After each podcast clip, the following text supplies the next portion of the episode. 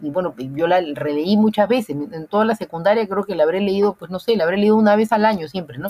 Cuando releí varias novelas, no solamente Un Mundo para Julius, lo que siempre las novelas que me gustaban como que las quería volver a leer, ¿no? Y esa época además, no sé, los chicos tenían como, no tenían tantos entretenimientos como tienen ahora y, y leían más, ¿no? Y, claro, cada vez que él iba leyendo iba entendiendo más cosas, entendiendo más cosas, ¿no? Entonces yo recuerdo que mi lectura, creo que en el último año de secundaria, en comparación a la lectura que, hice, digamos, en el verano, en el cual iba a entrar al primer año de secundaria, fue muy distinta, ¿no? O sea, yo ya entendía más, muchas más cosas acerca del Perú. Entonces a mí, a mí me ayudó la novela a comprender el Perú, en realidad, ¿no?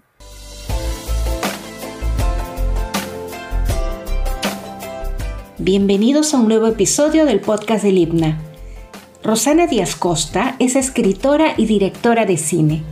Ella conversó con nosotros acerca de su más reciente proyecto, Un Mundo para Julius, basada en la novela homónima de Alfredo Bryce Echenique.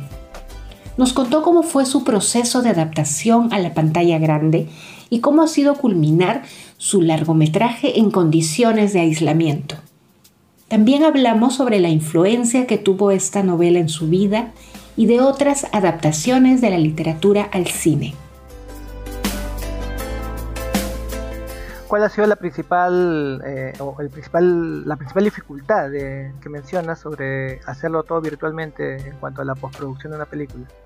Es que cuando eso, por ejemplo, el, el, yo de pura suerte, nosotros terminamos el rodaje a finales del 2019 sin imaginar lo que iba a pasar, ¿no? Justamente a inicio del 2020, ¿no? Y en el verano del 2020 nosotros empezamos recién a, seleccionar material, que eso es un proceso de, te puede demorar un mes más o menos, y justo cuando hemos empezado a, hacer el primer corte de edición, ¡pum!, vino la pandemia, ¿no? Entonces nos encerramos todos y, y nada, entonces he tenido que trabajar con el editor por pantallas de Zoom, era estar todos los días hasta las 2 de la mañana, 3 de la mañana, trabajando porque él también es profesor, o sea que los dos no teníamos tiempo durante el día porque estamos tratando de adaptarnos con las clases a, a, este modo, ¿no? Virtual, ¿no? Y ha sido muy complicado, ¿no? Tú cuando estás sentada al lado del editor, e, e, es, muy diferente a que se te cuelgue la pantalla, que después él te tiene que mandar las cosas, después tienes que comentarle, mientras él las ve, mientras él lee el comentario muy difícil, ¿no? Muy, muy difícil. Eso ha sido con el proceso de edición, que hemos estado desde el verano hasta octubre, más o menos, ha demorado. O sea, meses de meses de meses, ¿no?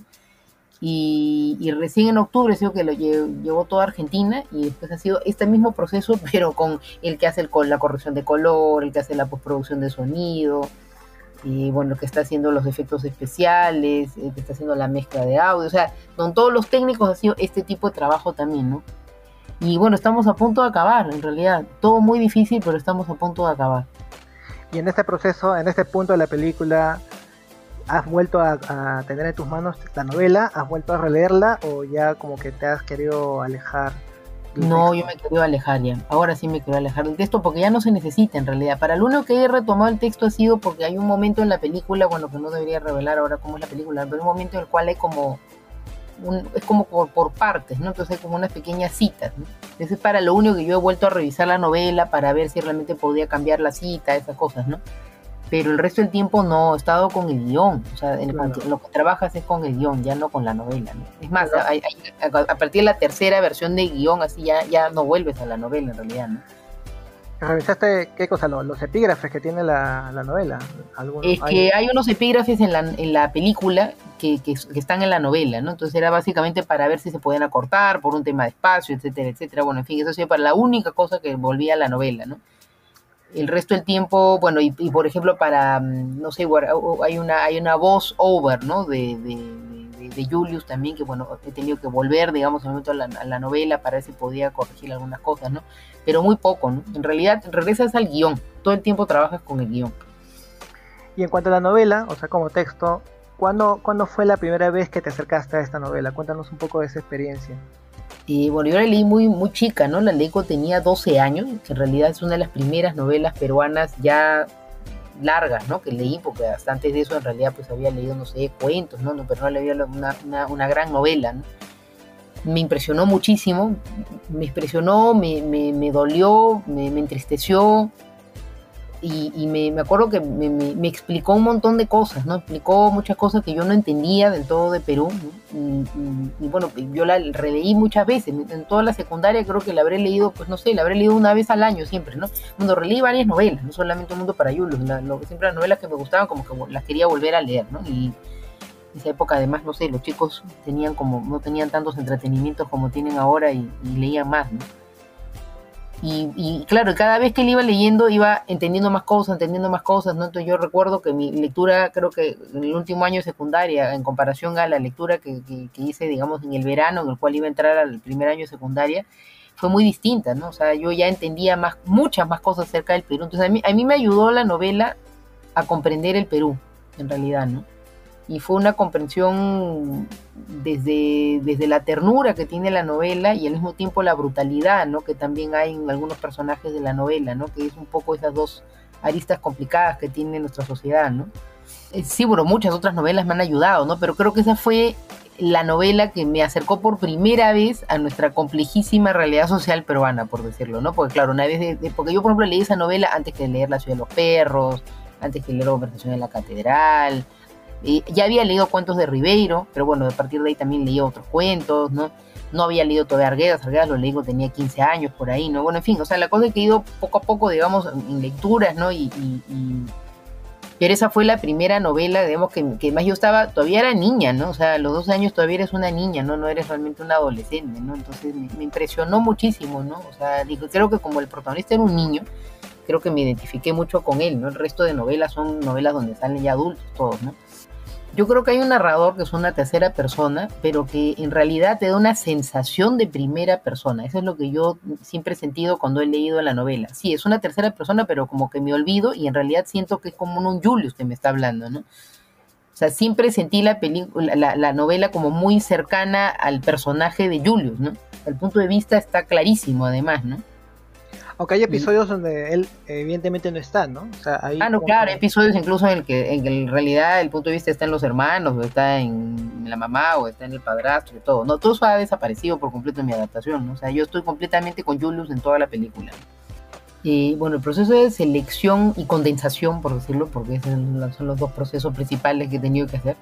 Y ha sido bien difícil, ¿no? Porque en realidad, claro, es muchísimo material, ¿no? Son 600 páginas que tienes que convertirlas a una película de dos horas o menos, ¿no? Entonces, evidentemente vas a tener que, que, digamos, prescindir de muchas cosas, ¿no? Entonces, claro, lo primero que se tiene que hacer, digamos, ya pensando como guionista, ¿no? Es cuál es, verdadero, cuál es el verdadero conflicto principal de Julius, ¿no? Y cuáles son sus conflictos principales, digamos, o subconflictos entre ese gran conflicto principal, ¿no?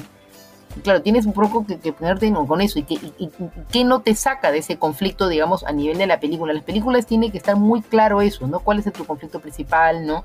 No irte por las ramas. En, las novelas se puede uno ir como un río por acá, por allá, puede haber meandros, ¿no? Que eso es lo que hay, además, en un mundo para Julius, ¿no?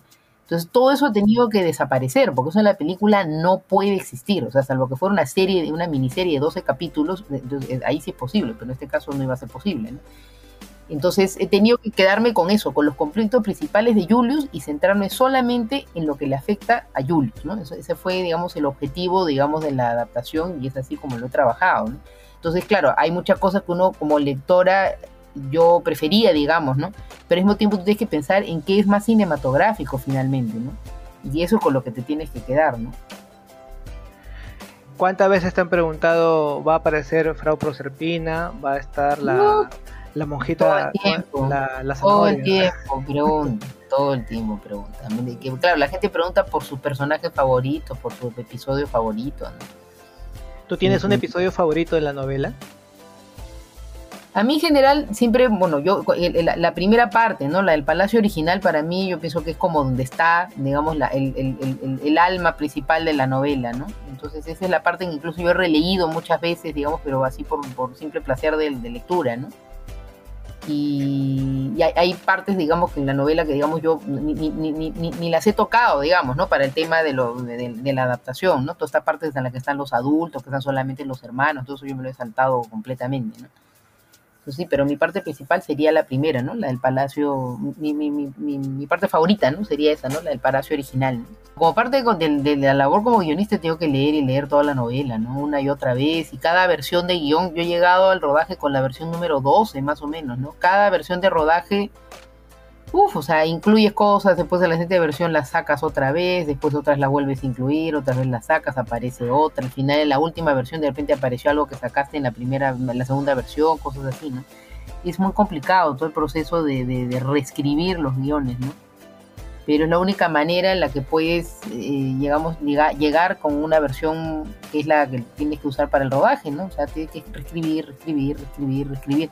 Y finalmente ya después de esa última reescritura, una vez que ya estás en el proceso de preproducción, que es normalmente dos meses, tres meses antes del rodaje, cuando ya tienes las locaciones, ahí tienes que hacer la última reescritura, ya pensando en tus locaciones, ¿no? Entonces ya cuando ya tenía la casa asegurada, ya sabía que ese iba a ser el Palacio del Julius, he tenido que cambiar varias cosas porque me había imaginado diferente la casa, ¿no? Entonces, para todo el tema de movimientos de los personajes, a dónde van, todo, eso he tenido que cambiarlo ya pensando en realmente la casa en la que iba a estar el niño, dando vueltas. Eh, bueno, no, quisiera que, nos adelantes cosas sobre la, trama final de la novela o, cómo va a ser finalmente la novela, pero hay alguna parte de, perdón, la película, y pero te quiero preguntar, ¿hay alguna parte de la novela que, que tú dices que por más que te haya gustado hacerla, no va a poder aparecer? Eh, ¿Se puede saber eso? Mm, o sea, en general todo lo que se le grabó, todo está, ¿no? En la novela, en, la película, perdón, ¿no? Porque, claro, puede estar, pero digamos más corto de lo que se pensaba de repente, porque a la hora de editar, bueno, hemos tenido que cortar muchas cosas, ¿no?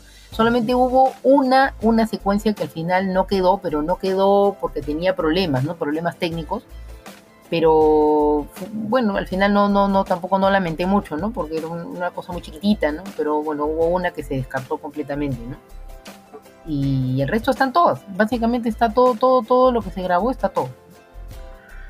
Hay, hay algunas personas que consideran que esta novela es básicamente nostálgica, como si Bryce eh, quisiera hacer un fresco de la sociedad que le tocó vivir y, y tratar o, y, hay algunos estas personas interpretan que ahí este Bryce quiere decir que este es el, el, statu quo de la sociedad que, que, debería ser o algo así pero creo que tú eres una posición distinta no más bien que, que, es una novela completamente crítica de la clase social a la que pertenece y que en su momento causó bastante controversia es absolutamente crítica, ¿no? Creo que cualquier persona que lo lee, no sé, la, gente que lea esa lectura es que yo creo que también va, porque lógico, él habla con cariño. O sea, es que es una, es una novela muy tierna, en realidad, ¿no? Es una, eh, como le digo, es una mezcla entre la ternura y la barbaridad, ¿no? Y entonces, claro, el que tú te refieras con cariño a, los jardines de una casa o a, o a ciertas personas a las que tú querías, ¿no? Eso, claro, eso a veces dices, ya, eso es, hablar con nostalgia, lógico, o la gente a la que tú querías estaba en esa casa, pero eso no deja no, no, no, tiene nada que ver con el hecho de también ser crítico, ¿no? Con lo que se estaba viendo en esa casa. La, novela es profundamente crítica, ¿no? De nuestra sociedad, o sea, porque la casa de Yunus es un microcosmos del Perú, en realidad, ¿no? Todas las injusticias, todas las desigualdades, ¿no? Que se dan en esa casa son un microcosmos de lo que es nuestro país, ¿no? No tenía que salir de su casa para verlo, Julius, ¿no? Pero eso no quiere decir que él no hable de alguna manera con nostalgia por lo, lo, lo que sí hubo de bueno, digamos, dentro de esa infancia, ¿no? Y la gente que, que, que, sí, que sí quiso, al, a, que sí lo quiso, digamos, a Julius, ¿no? Entonces es, una mezcla de nostalgia, sí, pero con todo el amor-odio que hay en, en, en, en, esa relación con, con, con ese mundo. Y aparte, el año en el que sale, ¿no? Estamos hablando de un contexto histórico en el cual está la revolución, la revolución, bueno, la, dictadura militar de, de Juan Velasco Alvarado, ¿no? Bueno, acá llegó justo hace 50 años la novela. O sea, la novela se, se publicó en el. Hace, fue en el, 70, el 70. Pero acá llegó en el 71. En abril del 71 llegó la novela. Se, ha dado caso, se han dado casos en el cine en el que el, cuando se ha adaptado a películas, perdón, novelas a películas, quiero decir, en los cuales los autores originales han colaborado abiertamente o, de una manera completamente comprometida con el guion. Me, viene a la mente, por ejemplo, el, caso de Francis Ford Coppola y Mario Puzo para El Padrino.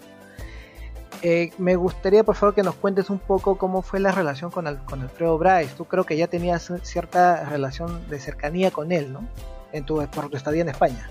No, no exactamente. O sea, él, él, sabía quién era yo, porque yo había alguna vez escrito un cuento en el que salía él, que se llama Con Alfredo en La Coruña, que se había sacado un premio y todo, ¿no? Entonces, bueno, él lo leyó, pero no porque yo se lo di exactamente, sino porque alguien en Lima se lo leyó, ¿no? Y, yo, claro, cuando él ya sabía que yo era la chica que había escrito un cuento donde salía él.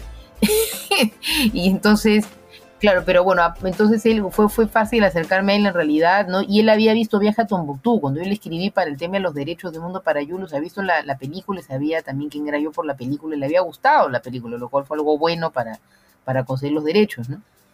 Y entonces él desde un primer momento, en realidad, lo único que ha hecho ha sido ayudar, ¿no? Básicamente, pero ayudar no a nivel de la escritura y guion, él siempre lo dijo claramente, es tu, tu película, es tu guion, y yo no voy a meter en eso, ¿no? Lo único que quería siempre saber en qué va, ¿no?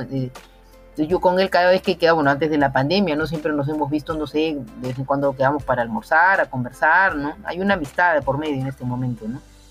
Me parece que fue una, eh, una bonita carta de presentación el hecho de que viera tu obra previa y, y sí, sí, así con, eh, con, muy buena fe en que tú pudieras tener este proyecto en las manos. Y, él venía además de un episodio bastante negro y oscuro con todo este tema de los derechos de la novela, ¿no? Él en realidad ya como, nos han sido como casi cuatro veces por ahí que han, que han comprado los derechos de la novela y no han hecho la película. Desde los años 70 que tiene o sea, la ilusión de que se haga una película. Además él es muy, muy cinéfilo. Lo que más hace ahora en este momento más que leer es ver películas. él le encanta ver películas. Y sí, es cinéfilo, le encanta, tiene un montón de películas. Y, entonces la, la, la, ilusión estaba, ¿no? Y nunca jamás, o sea, no, no, era como que no se concretaba. Y la última vez que hubo un proyecto, que fue la anterior a cuando yo compraba los derechos, uy, fue terrible eso, ¿no? Fue terrible, ese, ese, se quedó mal después. Entonces yo cuando me acerqué a la, a la, a la editorial, bueno, no a la editorial, ¿no? A la agencia literaria, ¿no? La Carmen Marcel, en Barcelona, ellos me dijeron claramente, ¿no? O sea, si no obtienes una primera versión de guion o mínimo un tratamiento de guion, no podemos ni siquiera conversar, me dijeron, porque la última vez nunca ni siquiera llegaron a escribir el guion, les dimos por dos años los derechos, la reserva, los derechos, no, y no hicieron nada al final. Entonces, bueno, yo, yo tenía ya una primera versión de guion, entonces yo realmente pedí los derechos ya con una primera versión, y bueno, eso se, les alegró, no me dijo, ah, bueno, por lo menos tienes ya avanzado el proyecto, ¿no?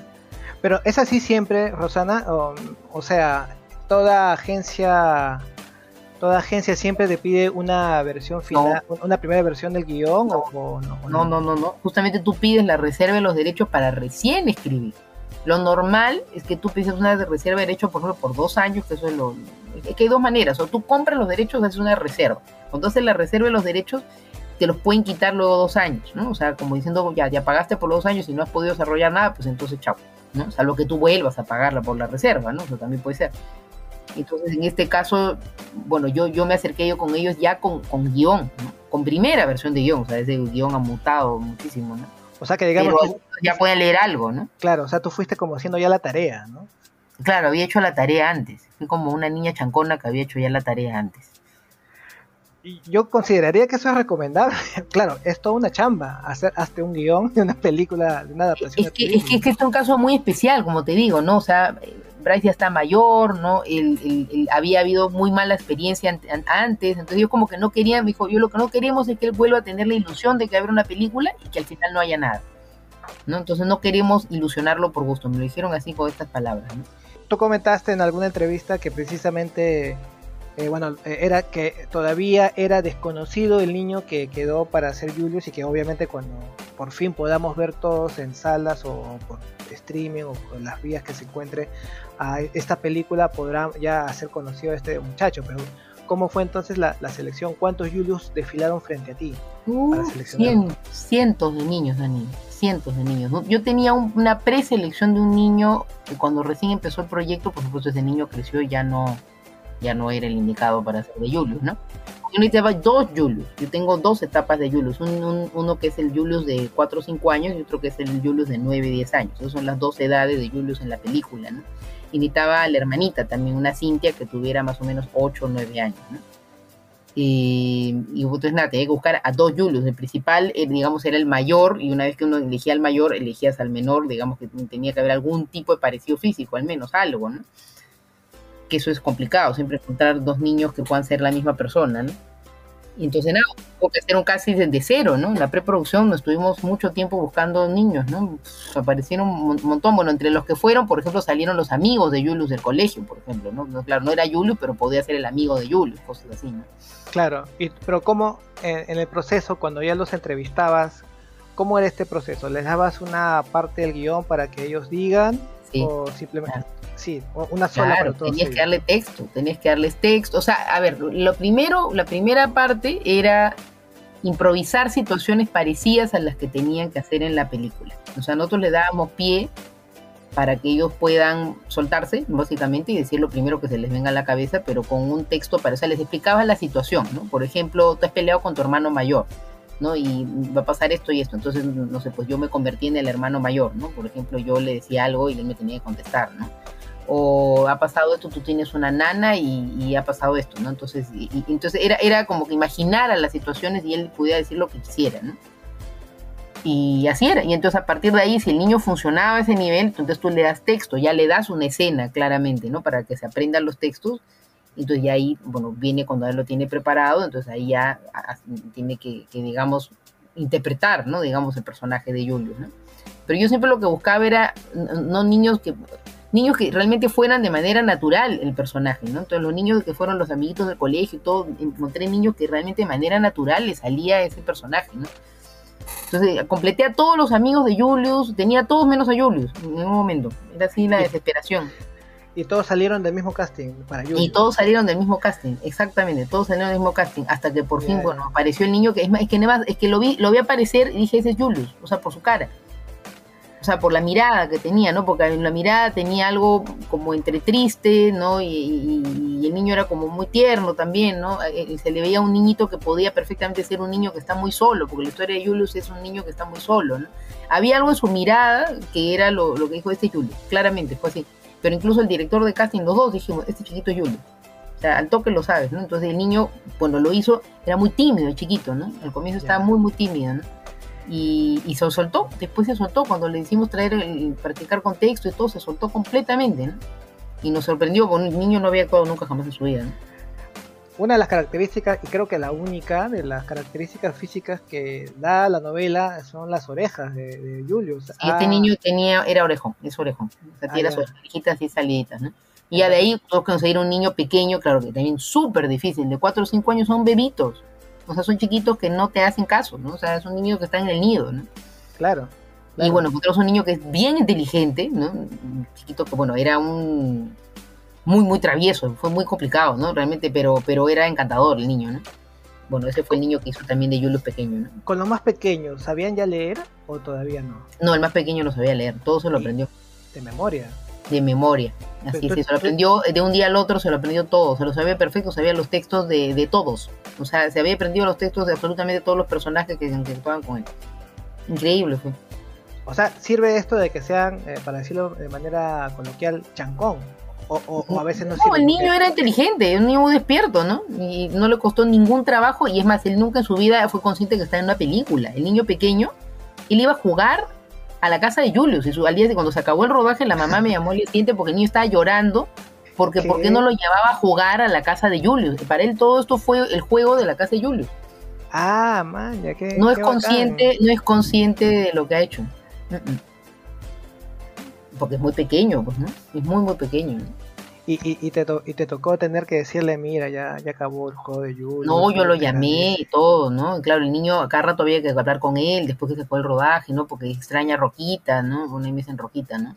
Y ah, hubo, que hacer reuniones con los niños porque se extrañaban todos, ¿no? Claro, estaban todo el día juntos y se llevaban todos muy bien, eso fue bonito también, ¿no? Me imagino que ha sido muy divertido estar en el set de grabación, pero también... Sí, muy bonito has tenido que ser tú en algún momento una suerte de frau proserpina también para mantener la, disciplina y horario dentro del, del plató. Y bueno, para eso están los asistentes de dirección también, ¿no? O sea, no, no es que yo soy la única que ordena cosas en, el rodaje, ¿no? O sea, yo, yo, yo, yo los recibo ya ordenados, por decirlo, ¿no? Ellos tenían una, una, una coach, ¿no? Que es la que los entretenía y todo, o sea, los momentos que no tenían que, que grabar, había una persona que les hacía juegos, les repasaba un poco las, líneas de los textos. estaba con ellos básicamente y los hacía dibujar, ¿no?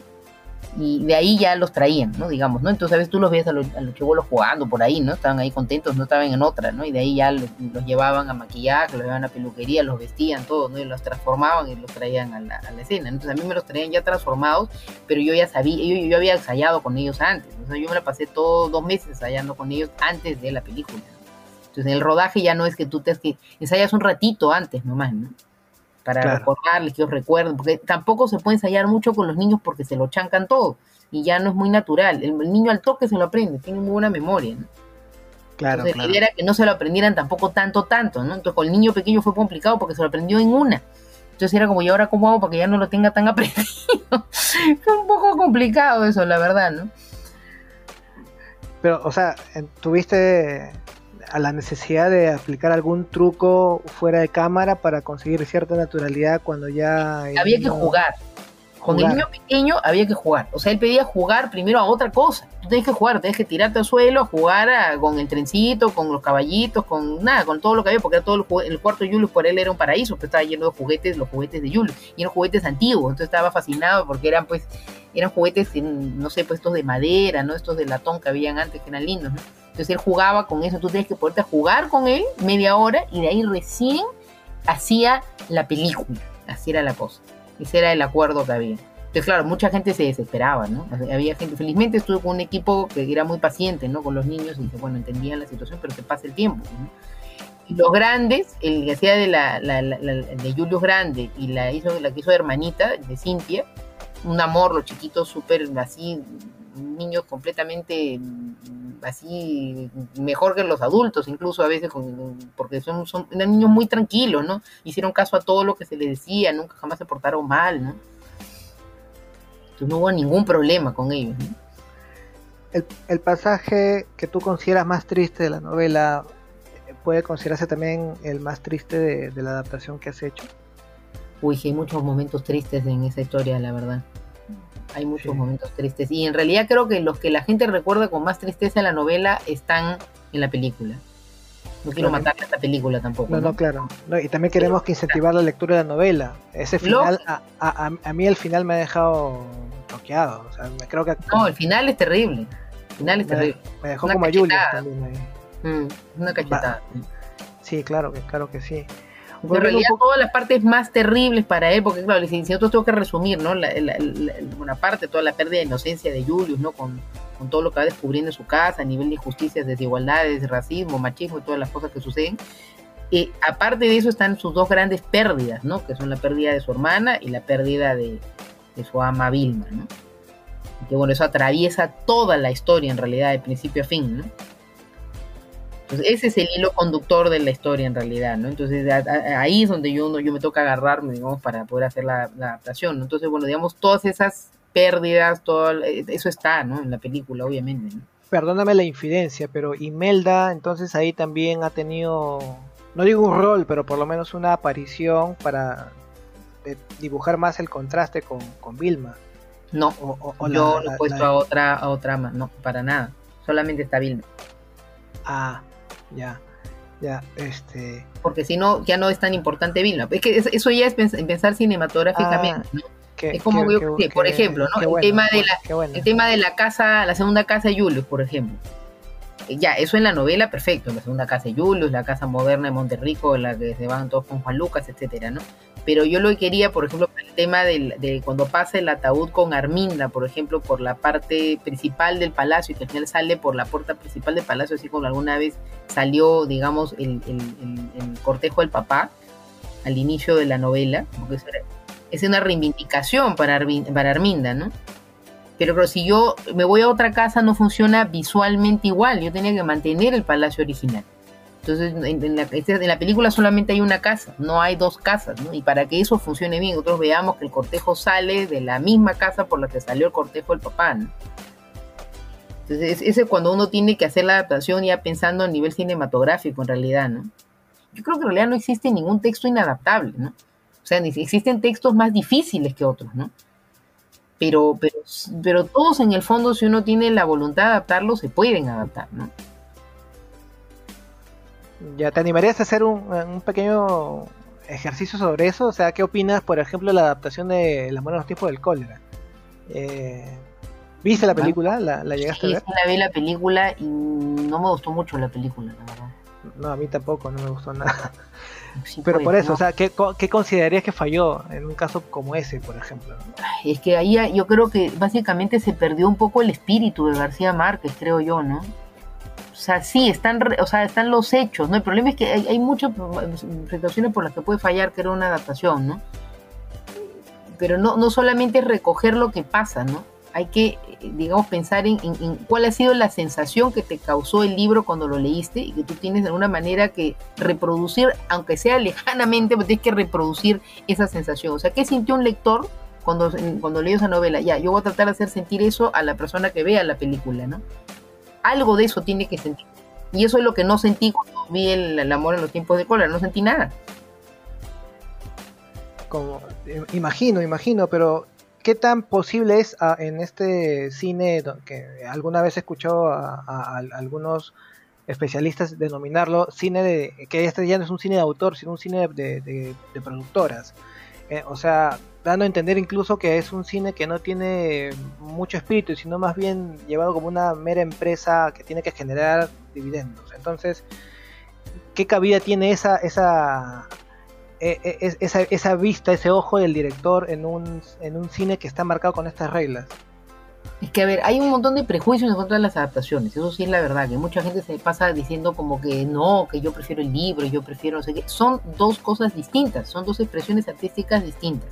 y entonces, en realidad, se debería analizar la película independientemente de la, de la novela porque en realidad eres completamente libre a la adaptación, incluso es eso, es justamente alejarte en el fondo también de la novela, pero no perder las razones por las cuales tú decidiste adaptar la novela. O sea, si yo eh, me impresioné con Un Mundo para Yulos, digamos, por tales y tales razones, bueno, yo no voy a sacar eso de mi adaptación, justamente, ¿no? Si en realidad eso fue lo que a mí me tocó, lo que me impresionó, lo que me emocionó, ¿no? Entonces, eso que para mí es el valor de la novela debe estar también en la película, ¿no? Por más que tú transpongas a los personajes, cambies, cambies algunas locaciones, cambies de edad a los personajes. Eso, todas esas cosas son transformaciones normales que tienes que hacer, ¿no? O sea, porque tienes que unificar, condensar, suprimir, bueno, en fin, tienes que hacer muchas cosas, ¿no? Al momento de adaptar.